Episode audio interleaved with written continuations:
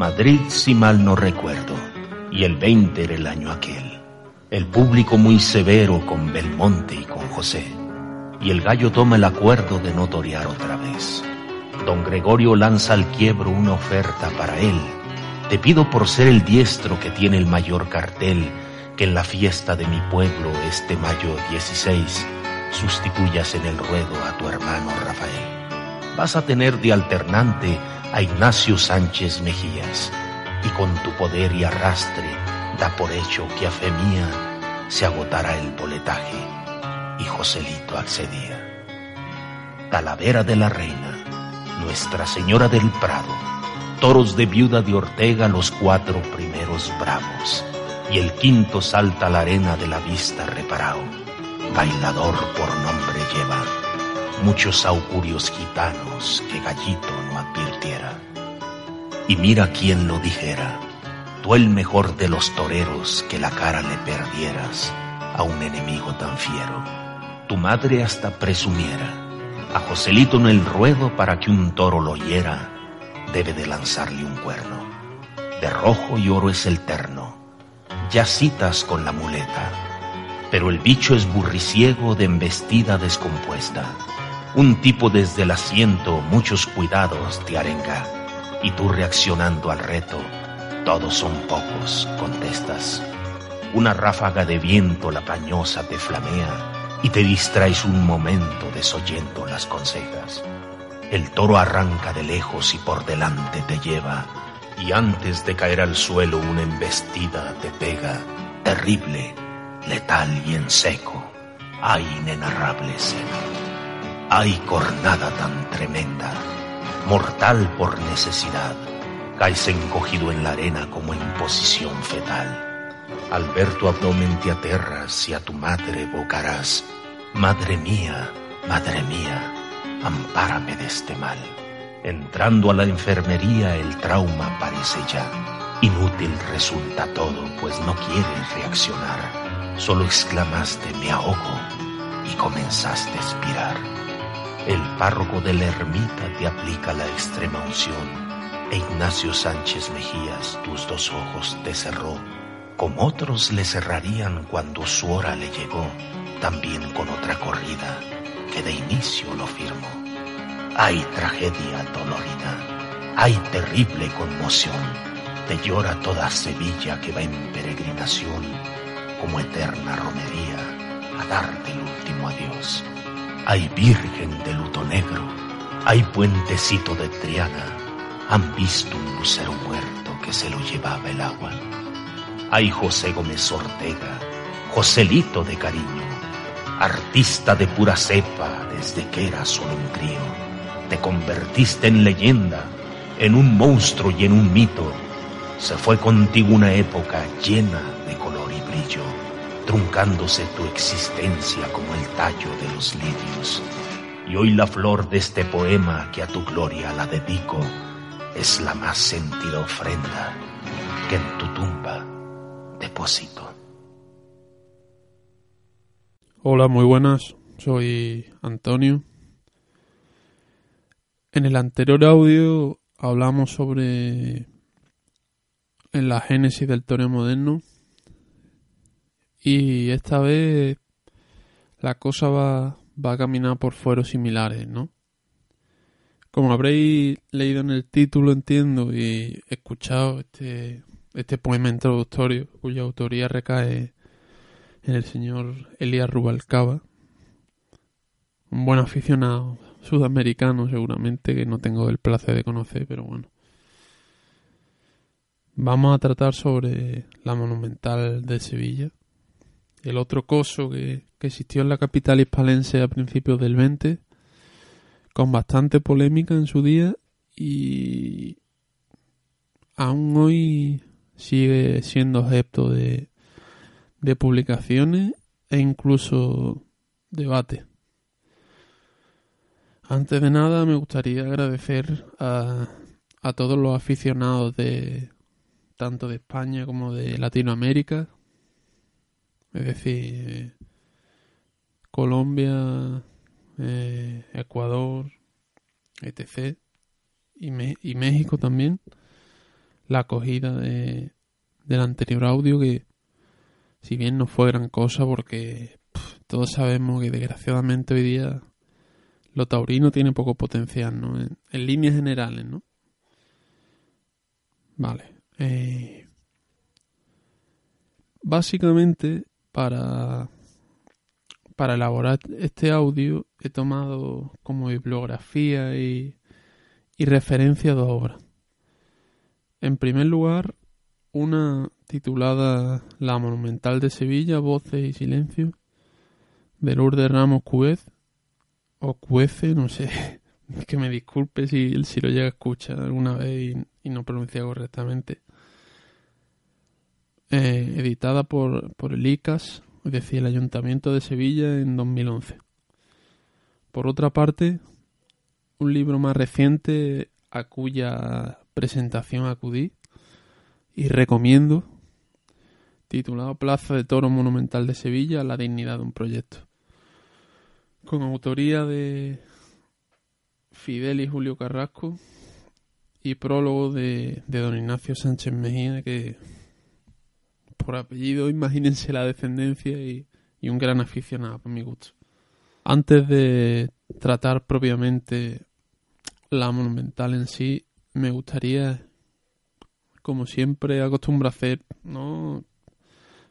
personalmente, más que nada, me gusta contextualizar históricamente las cosas y, y para eso, porque creo que así se comprende mucho, mucho mejor lo que sucede, ¿no? Porque de lo contrario sería como, como estudiar las cosas, pero de manera coja. Bien, nos encontramos a, a finales del 19 como digo, para remontarnos con tiempo, donde sucede la crisis del 98, con la pérdida territorial de Cuba y Filipinas las últimas posesiones de ultramar del Imperio Español, hasta entonces Imperio, claro, donde sucede lo del Maine y demás. Y, tampoco quiero entrar mucho porque lo de siempre nos vamos muy lejos. A tenor de, de esta crisis política y social, económica, una crisis en todas las de las letras, ¿no? Sucede en la cultura la llamada generación del 98, compuesta por, por algunos nombres como Machado, Valle Inclán, Baroja, Unamuno, Ramiro de Maestu, cuya misión radica en modernizar el país, un país anquilosado con un ejército atrasado, con unas costumbres mejorables, poco europeas, ¿no?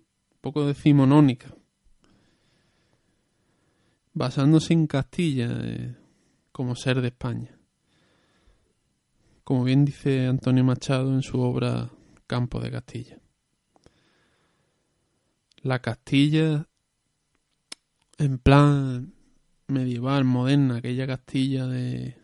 Es decir, como mirar atrás para, para refundarnos, ¿no?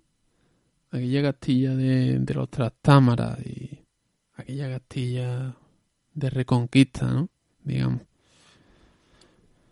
Acusan, eh, a mi juicio equivocadamente, al folclore y a, y a la tauromaquia como, como males endémicos del país, ¿no? Como las grandes causas de, del desastre español.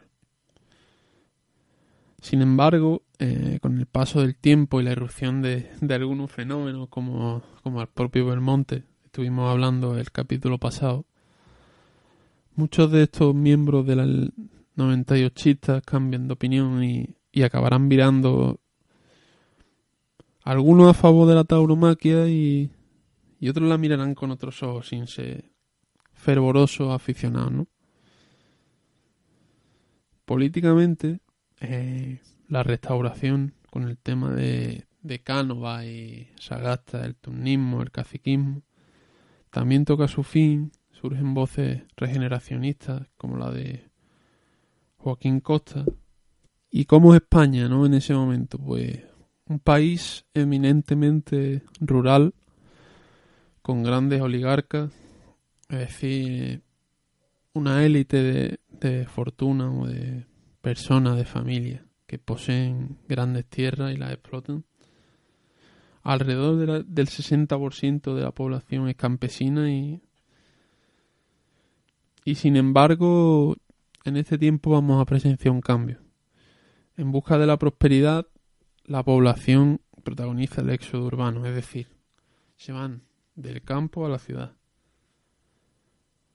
A pesar de que en aquel momento, la, incluso las grandes ciudades no estaban preparadas para Sevilla entre ellas, vamos, pues no estaban preparadas para para coger tanta tanta masa poblacional.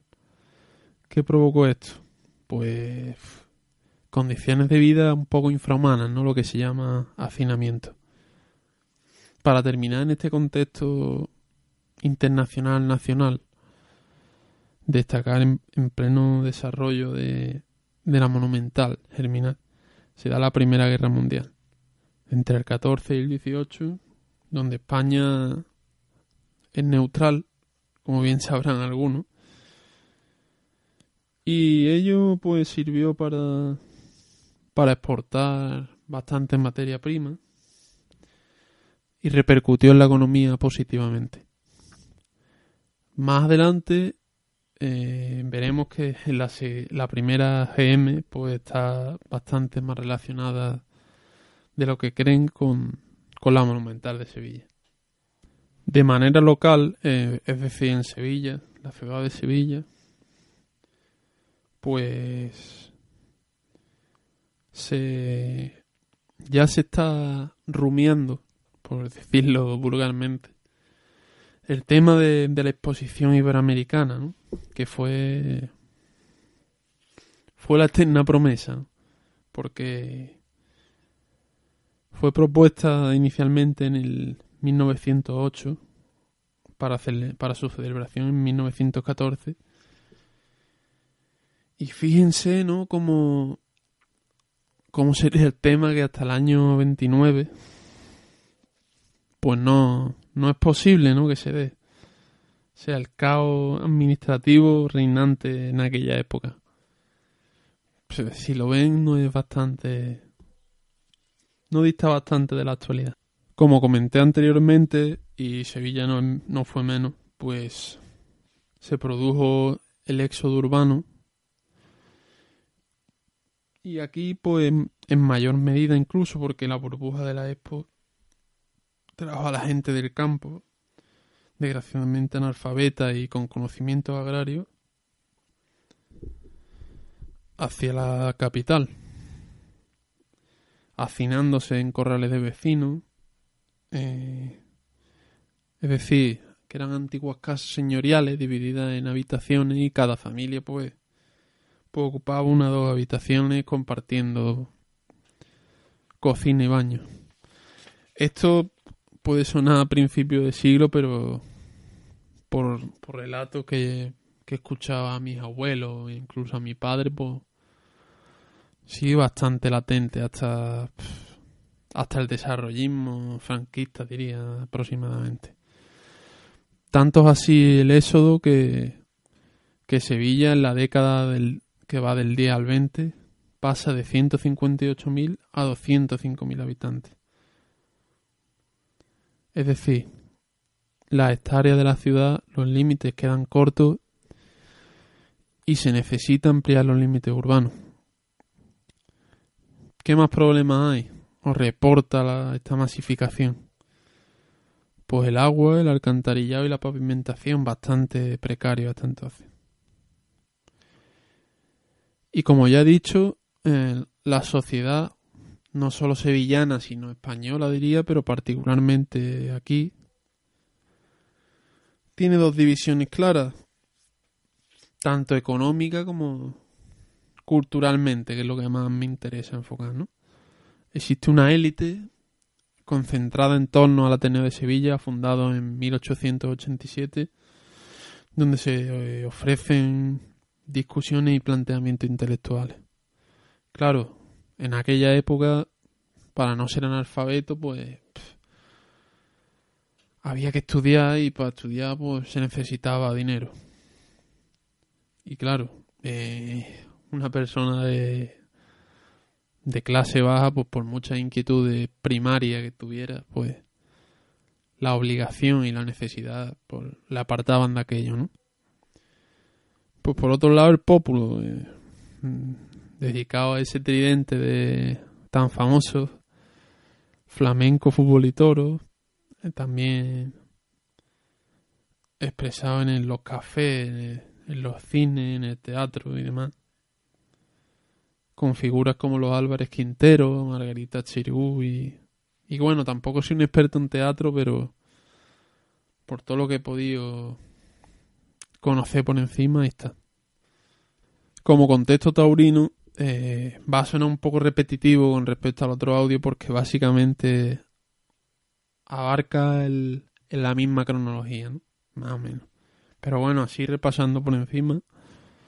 Finales del 19, se retira a Guerrita en el 1899, pleno conflicto con, Estados Unidos.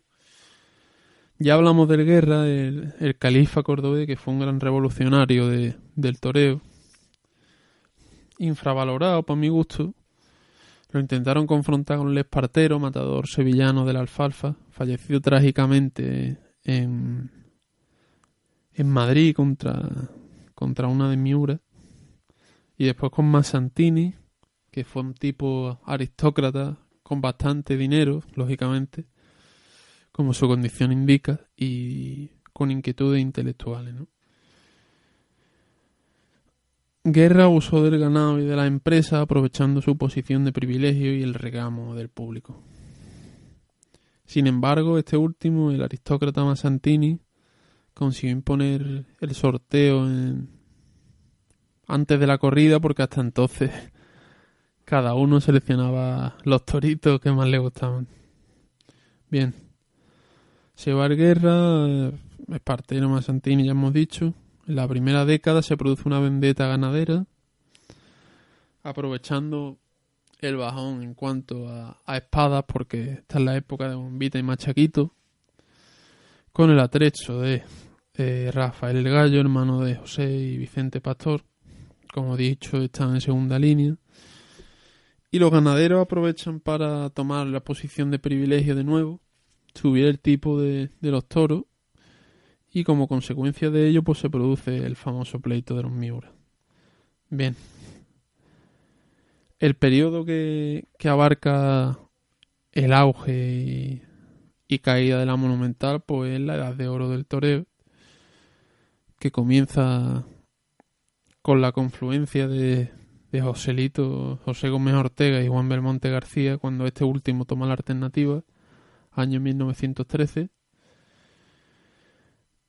Estos dos genios eh, engendran el toreo moderno con su con su técnica, con su estética, con su personalidad complementaria. Y básicamente eh, de las mejores épocas del torneo, por eso se llama Edad de Oro. He sido breve en este contexto taurino porque considero que en el anterior audio quedó mucho mejor explicado. Si queréis ampliarlo, pues simplemente escuchad el anterior que, que considero fielmente que allí está mejor. Bien, ya tras esta introducción, que espero que no les haya sido muy pesada, entramos de lleno en el tema estrella es decir, la Monumental de Sevilla. El coso de, de José Gómez Ortega, de Gallito. A la larga, el sueño frustrado de, de José. Lo he dividido en. He decidido dividirlo en. como en tres subapartados, ¿no? Dentro de, de esto. En primer lugar, comienzos que abarca entre los años 1915 y 1918 y media res, digamos, esplendor entre el 18 y, y el 20, aunque esto, bueno, bien podríamos decir 18, 19. Y por último, decadencias. Entre 1921, que fue cuando el COSO se declaró inhábil para, para la, eh, la acogida de espectáculos públicos, o taurino y 1930 que cuando se derrulló. Bien, si, si tuviéramos que, diseccionar los nombres propios en torno a la gestación de la Monumental de Sevilla, pues sin duda alguna, en primer lugar, diría a José Gómez Ortega, José Tito el Gallo, propulsor intelectual, entiendo, de esta obra, José Julio Lisen, perdón, Espiau y Urcola. Más tarde, o en cuanto desarrolle ahora la funcionalidad de cada uno, lo entenderán mejor. Gallito y Lisen, por antonomasia, son dos claras víctimas de, del clasismo sevillano de, de la época. Al menos a esa conclusión he llegado porque está claro Quedan dos tipos con fortuna, pero sin embargo sin el pedigrí solicitado por la aristocracia de, aquella década, ¿no? Gallito ya sabemos que, a pesar del tópico, venía de familia humilde. Incluso antes de, de ser figura del toreo y con su hermano bastante bien posicionado, bueno, medianamente posicionado en el circuito, pasaron dificultades y, y antes de establecerse en esa casa de la Alameda, que antes fue de... Lo estuve leyendo el otro día en un libro y después fue un hotel, después de que se fuera, que falleciera José, fue un hotel y, y antes de unos aristócratas y antes aún de Carancha, que fue un torero también sevillano. Y me llamó mucho la atención la historia ahí en la Alameda. Bueno, antes de la Alameda incluso leí que estuvo viviendo en Dos Hermanas y por los aledaños de, de la propia Alameda, ¿no? Relató, no sé qué, pero nada... Claro, lo de la, lo de la Hércules era un palacio pues, impresionante, pero antes, pues habitáculos mucho más humildes, ¿no? Lo que refleja su procedencia. Es decir, es un absurdo que intentan desclasificar a Gallito de esa manera por, los orígenes. Lisen igualmente, José Julio Lisen, quien era partidario de, de José y e imagino que, que, lo conocería pues pues como se conocen la la grande la gente de, de la JET, ¿no? Entre ellos pues el dinero llama dinero, frecuentan los mismos lugares, tengo un amigo que conoce a este, no sé qué, te lo presento. En fin, eh, lo esperaban. El caso es que forjaron una, gran amistad. El abuelo de Lisen fue jardinero francés y el padre pues decidió comenzar a, a exportar aceituna y y José Julio pues decidió proseguir con, con esto, amasando bastante fortuna. Como dije antes, en esta época, porque son los comienzos de la Monumental del 15 al 18, lo que engloba casi en su totalidad la, la duración de la Primera Guerra Mundial, Lisen en esta época pues hizo inversiones en Alemania que obviamente por el devenir del conflicto bélico y aquel tratado que después levantaría tantas desgracias en, Alemania, pues perdió bastante dinero, ¿no? Pero aún así contaba con solvencia para seguir ostentando la propiedad de la plaza y, y mantener el sueño vivo de, José. También eh, la construcción de, de este coso Está claro que se encarga, se encuadra, perdón, en la, en la mentalidad de José de la popularización de, del toreo, ¿no? Porque precisamente un tipo como, como Gallito que venía de, de ahí abajo, de... No pasa hambre tampoco, pero tampoco vivir con estrecheces. Sabía que los toros eran un espectáculo de alta alcurnia y, y su intención pasaba por su cabeza extenderlo a toda la población, ¿no? Porque ese es otro tópico, ¿no? Eh, Gallito, como era el torero clásico, el, el compendiador de todas las tauromaquias antiguas hasta entonces, traía la traía la bendición de, de la alta élite y de los conservadores políticamente, mientras que Belmonte todo lo contrario.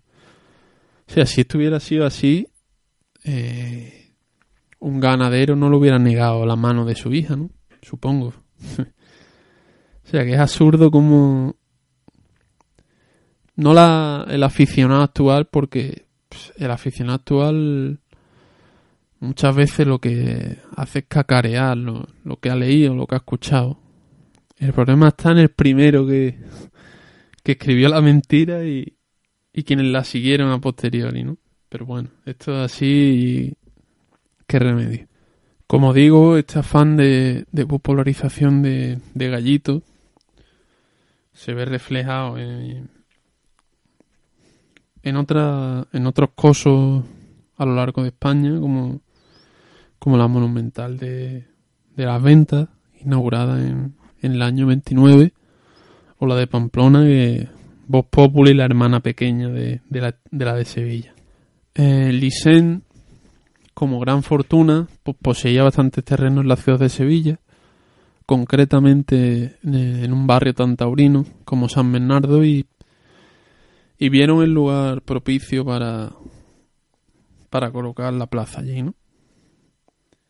En marzo de, 2015, de, de 2015, va a decir, de 1915, comienza el proyecto con capital de, del propio Lisen, el diseño de Urcola, quien he mencionado antes, y la ejecución de, de Espiau, que fue un, un arquitecto de estilo regionalista o clásico sevillano. Urcola eh, fue un tipo donostiarra, o sea, y se preguntarán, ¿qué hace un tío de San Sebastián, pues en Sevilla, ¿no? Pues tiene su lógica, porque este señor, ahí donde lo ven, era uno de los grandes, uno de los grandes técnicos españoles destinados a, o expertos en la construcción de edificios para albergar espectáculos públicos. Es, es decir, engloba las plazas de toro perfectamente. De hecho, en 1902 como antecedente y experiencia profesional, continúa la obra de la plaza de la ya de Rubia Plaza del Chofre en San Sebastián, propiamente la monumental y a posteriori la de Pamplona. O sea, este tipo era especialista en hormigón armado, un material rápido y versátil con el que con el que se construyó la monumental de Sevilla. No sin oposición eh, las obras prosiguen su curso y más tarde explicaré lo de la oposición. Lógicamente existía una plaza ya en aquel entonces, la Real Maestranza de Caballería de Sevilla. Eh, no, es, no, es, difícil adivinar quién serían los enemigos no principales porque te van a añadir otro coso con mayor aforo y, lógicamente mayor con mayor competitividad económica, pues, está claro, ¿no? Pero bueno, más adelante desarrollaré esto. Comenzaron las obras en marzo del 15, como he dicho, y llegamos al año 17, el polémico año 17.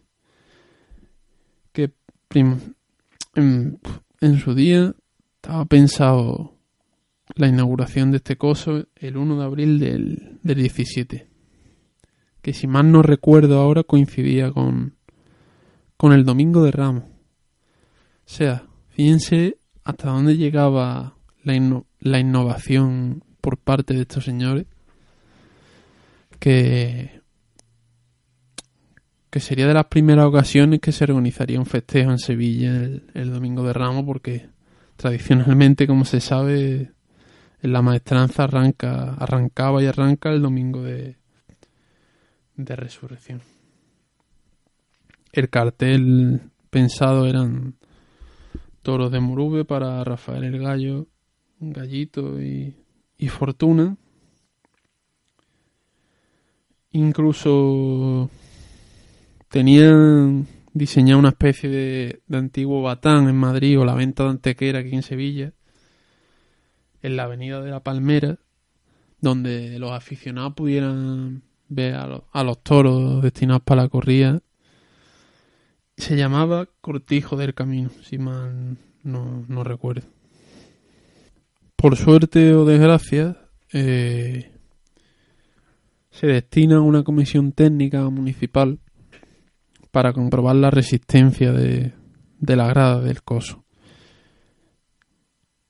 Se hunde parte de, de la estructura tras una carga.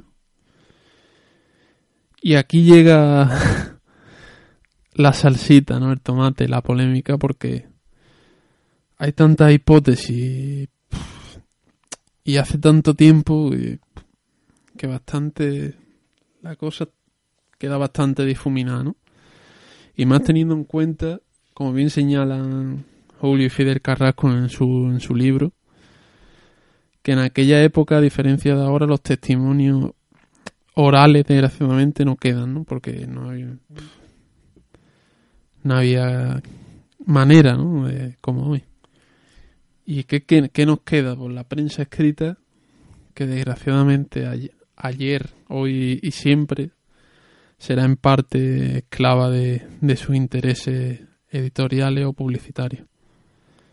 Es decir, a ti te pone X anuncio te, o te permite sacar adelante tu negocio X empresa, por mucho que cometa fechoría o que haga algo poco ético, no va a denunciarlo, lógicamente. Porque, bueno, como dice el dicho, ese no muerda en la mano que te da de comer, ¿no? Según señalan estos dos autores del libro de la monumental, arquitecto, porque yo de arquitectura, y discúlpeme la expresión, no tengo ni, ni puñetera idea. Es más, nunca... A raíz de, la lectura del libro, este me ha empezado a interesar un poco, pero antes todo el tema de... Yo soy un tipo de letra y, y los números y tal, no... no he casado nunca muy bien con ellos. Bueno, según dicen, según afirman, los encargados de las pruebas de carga del 17, para comenzar no eran expertos en hormigón armado. Lo que me parece una fechoría, no completamente, ¿no? Porque que menos que, que si vas a tratar algo o vas, a comprobar algo, seas experto en el objeto de tu análisis, ¿no? De lo contrario, me parece. No sé. No sabré ni cómo calificarlo, ¿no? Y en segundo lugar, seguramente reflejo de lo primero, no se respetaron los plazos para que el hormigón armado, material, como hemos dicho, en el que Urcola era, era experto y, y había construido anteriormente el Chofre y otro hotel en, en San Sebastián, que no recuerdo ahora el nombre. Pues no se respetaron los plazos para que el hormigón obtuviera su resistencia máxima, no plena. Por tanto, tú aplicas 600 kilos por metro cuadrado, como se dice que, que se aplicó contra, contra la estructura.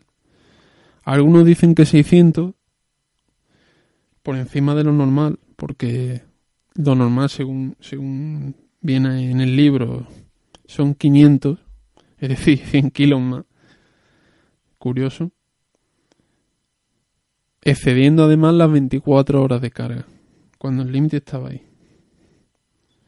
Bien, esto según, como he dicho antes, según la, línea editorial, el periódico que, que escojamos, pues dirá una cosa o dirá otra. No estuvo allí, no sé la verdad, pero creo en las casualidades y no creo. O sea, sé cómo, cómo uno envejece y con el paso del tiempo va sabiendo cómo funciona el mundo y no me extrañaría ¿no? que fuera víctima de, de un complot, por así decirlo. Bien. Bien. Fatídicamente tras tras este mal año de, del 17, la plaza entra en su periodo de esplendor, desde el 18 hasta el año 20. En el año 18 eh, se realiza otra prueba de carga por los arquitectos Zafra y Gato, verdaderamente expertos en material, en el material con el que se construyó la plaza, y casualmente emiten un informe a favor con bastante buena, buena referencia. Por tanto, existe luz verde para la inauguración, producida el 6 del 6 del 18, con toros de Juan Contreras para, para Gallito, Curro y Posada y Fortuna. El coso con capacidad para 23.070 y algo espectadores. Trae 15.000 para, para la inauguración. Y el punto del aforo será una crítica bastante recurrente en prensa, sobre todo en la prensa opositora de, este proyecto, empecinada en, en decir que no había tanta gente en Sevilla para, para, para llenar dos plazas. Falso. Falso completamente. Primero, como hemos dicho antes, y por eso defiendo con uñas y dientes la contextualización histórica, hemos dicho lo del éxodo urbano, por tanto la ciudad estaba creciendo. O sea, contra más población, más... O sea, mayor oferta, ¿no? Creo, ¿no? Sería lo idóneo. Y después, en la, en la Real Maestranza, por los precios, por mucho que, que hubiera más población, el gran grueso popular no, no podía permitirse la asistencia, ¿no? Por tanto, la Monumental, además de, de ofrecer competitividad, permitió aquella posibilidad y por qué no.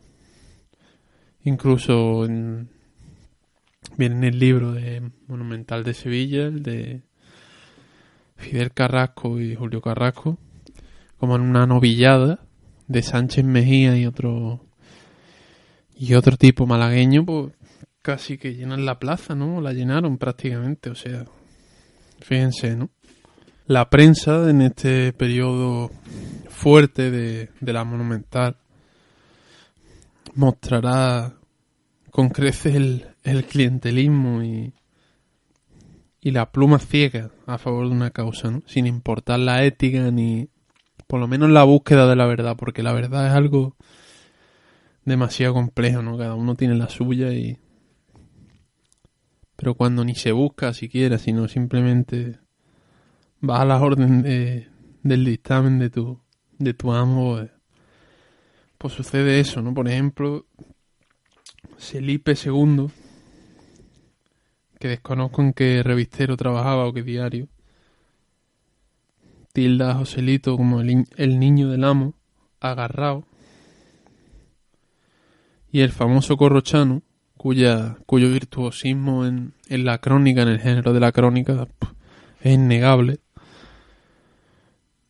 Y, y sus buenos libros, ¿no? Porque escribió el de ¿Qué torear? ¿no? Sin ir más lejos, que un homenaje a las tauromaquias de Joselito y Domingo Ortega.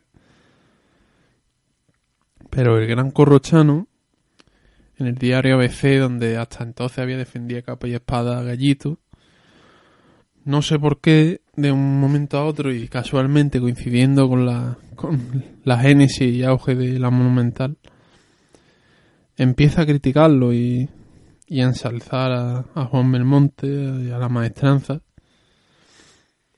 Critica la, la banda de música de la monumental, critica a Gallito, torea en el patio de su casa, dice, otra vez toreando en el patio de su casa. Llama jamona a la monumental. En fin, eh, tiempo más tarde, media Sánchez Mejía en una especie de, almuerzo y Gallito y Corrochano acuerdan bueno, acuerdan lo de lo que todos ya conocemos, ¿no? Lidia en Talavera el hierro de, de su familia y sucede aquello. Sí, supongo que por remordimiento de conciencia, tanto por criticar injustamente como por, por aquello, bueno, que él no tenía culpa, ¿no? Quién sabía lo que iba a suceder. Pues escribe esa obra maestra después de que historiar.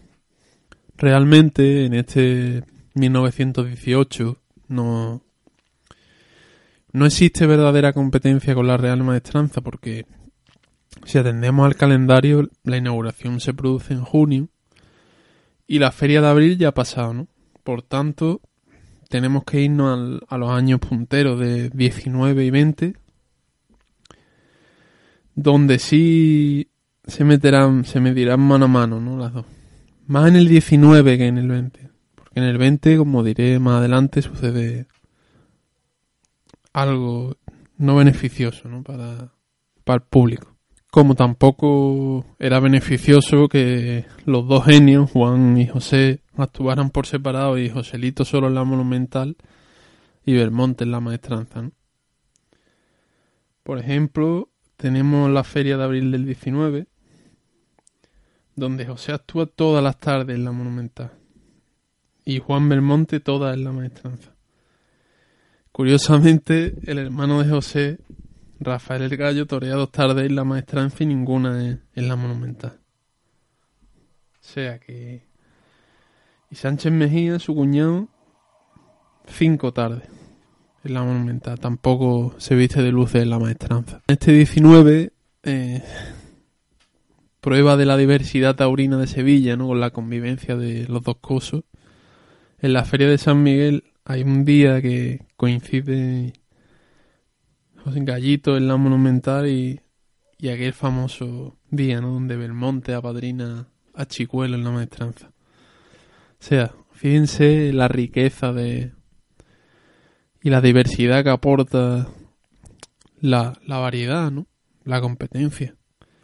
Aunque bueno, decir verdad, hubiera estado también muy bonito un, gallito, Belmonte, Chicuelo, eh. en cualquiera de las dos, sinceramente, pero pero bueno, eh, así fue y ya está.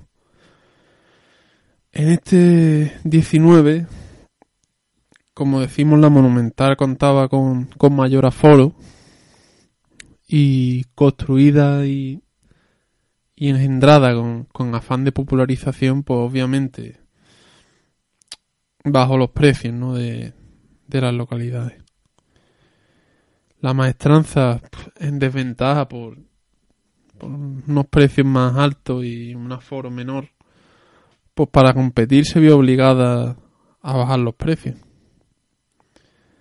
Por tanto, supongo que perdería dinero, eh, seguramente, y, y al año siguiente, en el 20, se produce un movimiento inteligente por parte de, de la empresa explotadora de la maestranza, en aquel momento la taurina sevillana, y pasa a gestionar la monumental también. Se dice que en aquel año José Julio Licen está en bancarrota por sus inversiones en Alemania en la Primera Guerra Mundial y, y por tanto no puede seguir afrontando la, la explotación ¿no? de, de, su, de su obra. Entonces, ¿qué pasa? Inteligentemente esta empresa dice, bueno, tenemos las dos, ¿de qué manera podemos, podemos beneficiarnos? ¿no? No como el año pasado que, no fue la cosa muy bien. Bien. Pues evidentemente Gallito, Chicuelo, Belmonte, Barlito, Sánchez Mejía compaginan ambos cosos. O sea, Gallito vuelve a la maestranza y Belmonte pisará la monumental por primera vez. Y además, en, no coincidirán los festejos el mismo día. Es decir, si un día hay, hay corrida en la monumental, pues no habrá en la maestranza. Y viceversa. Si se celebra en la maestranza, no habrá en la, monumental. Este es un planteamiento bastante astuto porque así no difumina La, la, asistencia. En cuanto a precio, el, el monopolio de la empresa en ambos cosos se traduce en una igualada de, de los billetes, ¿no? Del precio de los billetes. Es decir, como la Monumental había, había tirado los precios,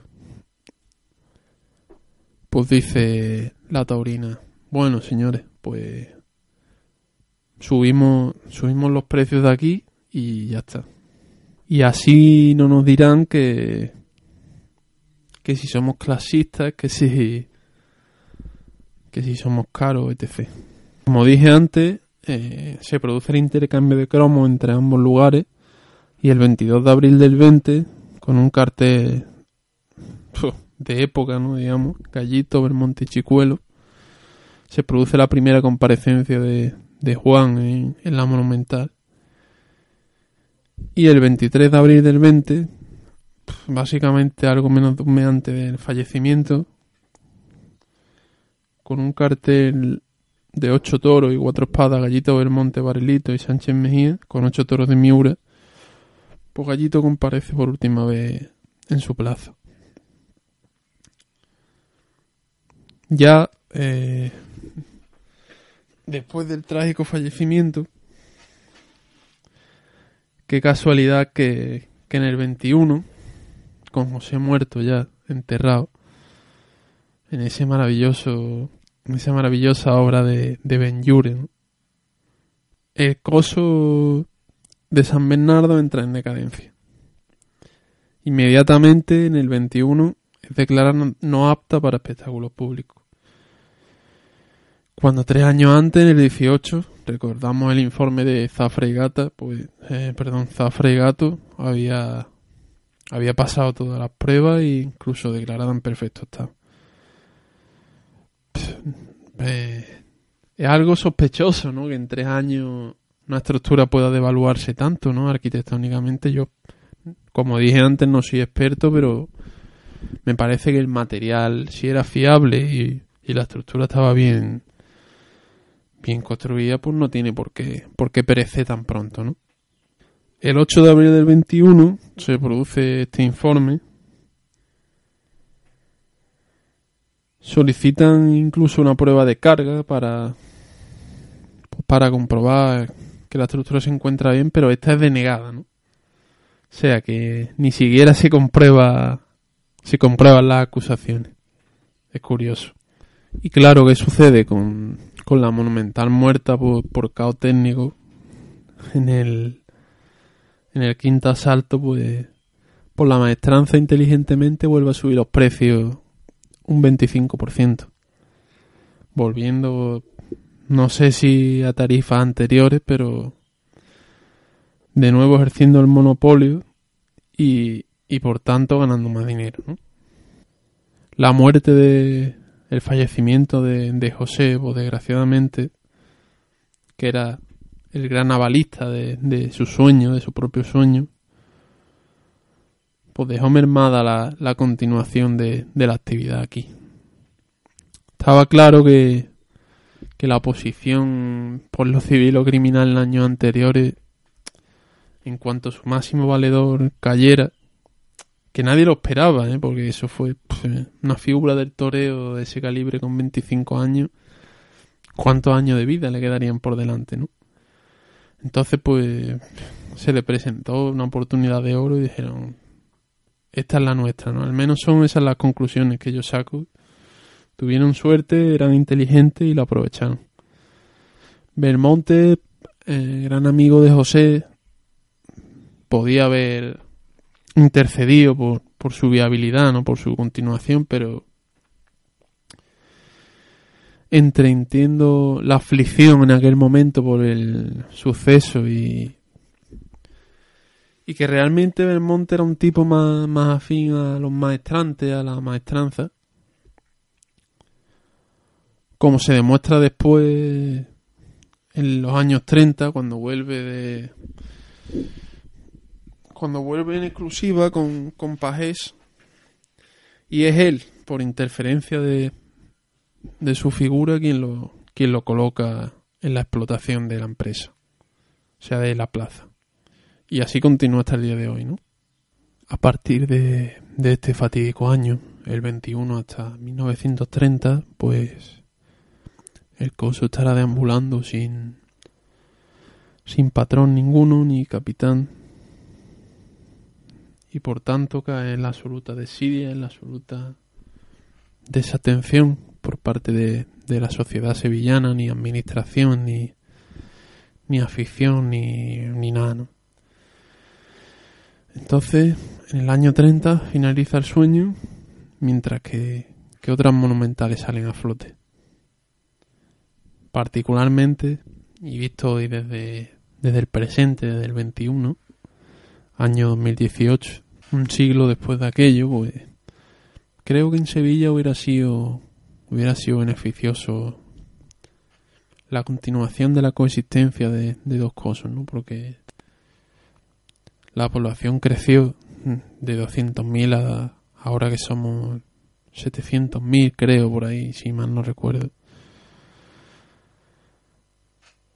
Eh, no sé si gracias a Dios o por desgracia, la entrada hoy no se agotan en la maestranza. Pero antes, sin, no hace mucho, en la época de curro y tal, era imposible coger entrada suelta, por ejemplo, ¿no? según me cuentan viejos aficionados, ¿no? Y bueno, yo creo en el aspecto de, de política de precios, sobre todo es donde más, donde más hubiera influido positivamente en la realidad actual. Porque en una economía mermada, tanto macro como micro, pues las clases populares se están alejando de, del toreo por su, por su excesivo, excesivo precio, ¿no? A mi juicio. Pero bueno, esta es una historia, una distopía, ¿no? Por así decirlo, porque es algo que no ha sucedido. Pero bueno, quién sabe en el futuro lo que puede suceder.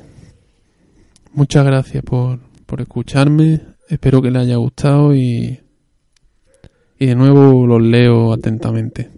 Gracias.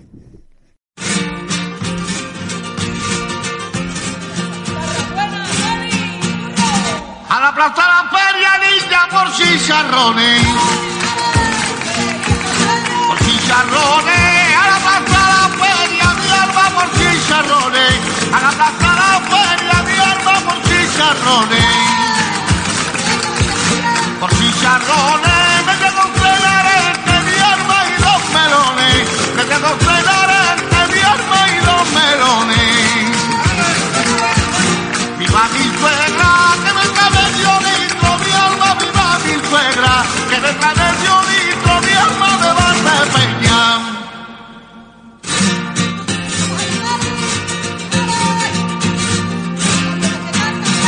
A la muralla niña, mi alma, Pipo Jardines. Pipo Jardines, a la mi Jardines. A la mi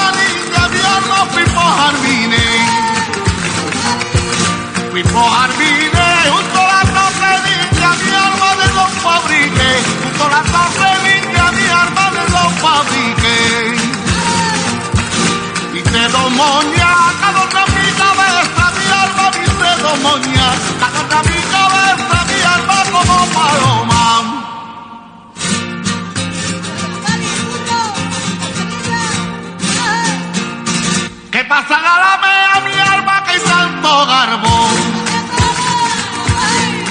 Que tanto garbo, ¿qué pasa a mi alma que hay tanto garbo?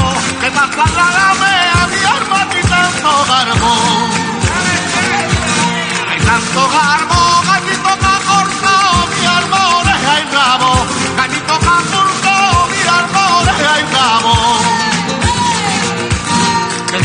día los bailaron mi alma desde aquel día. Los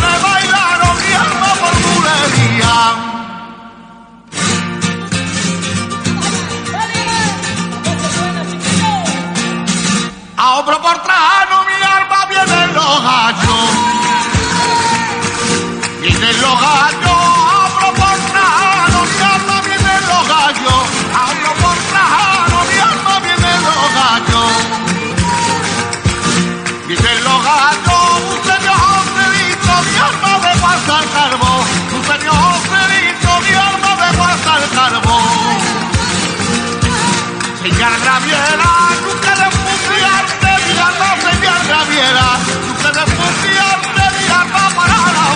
out.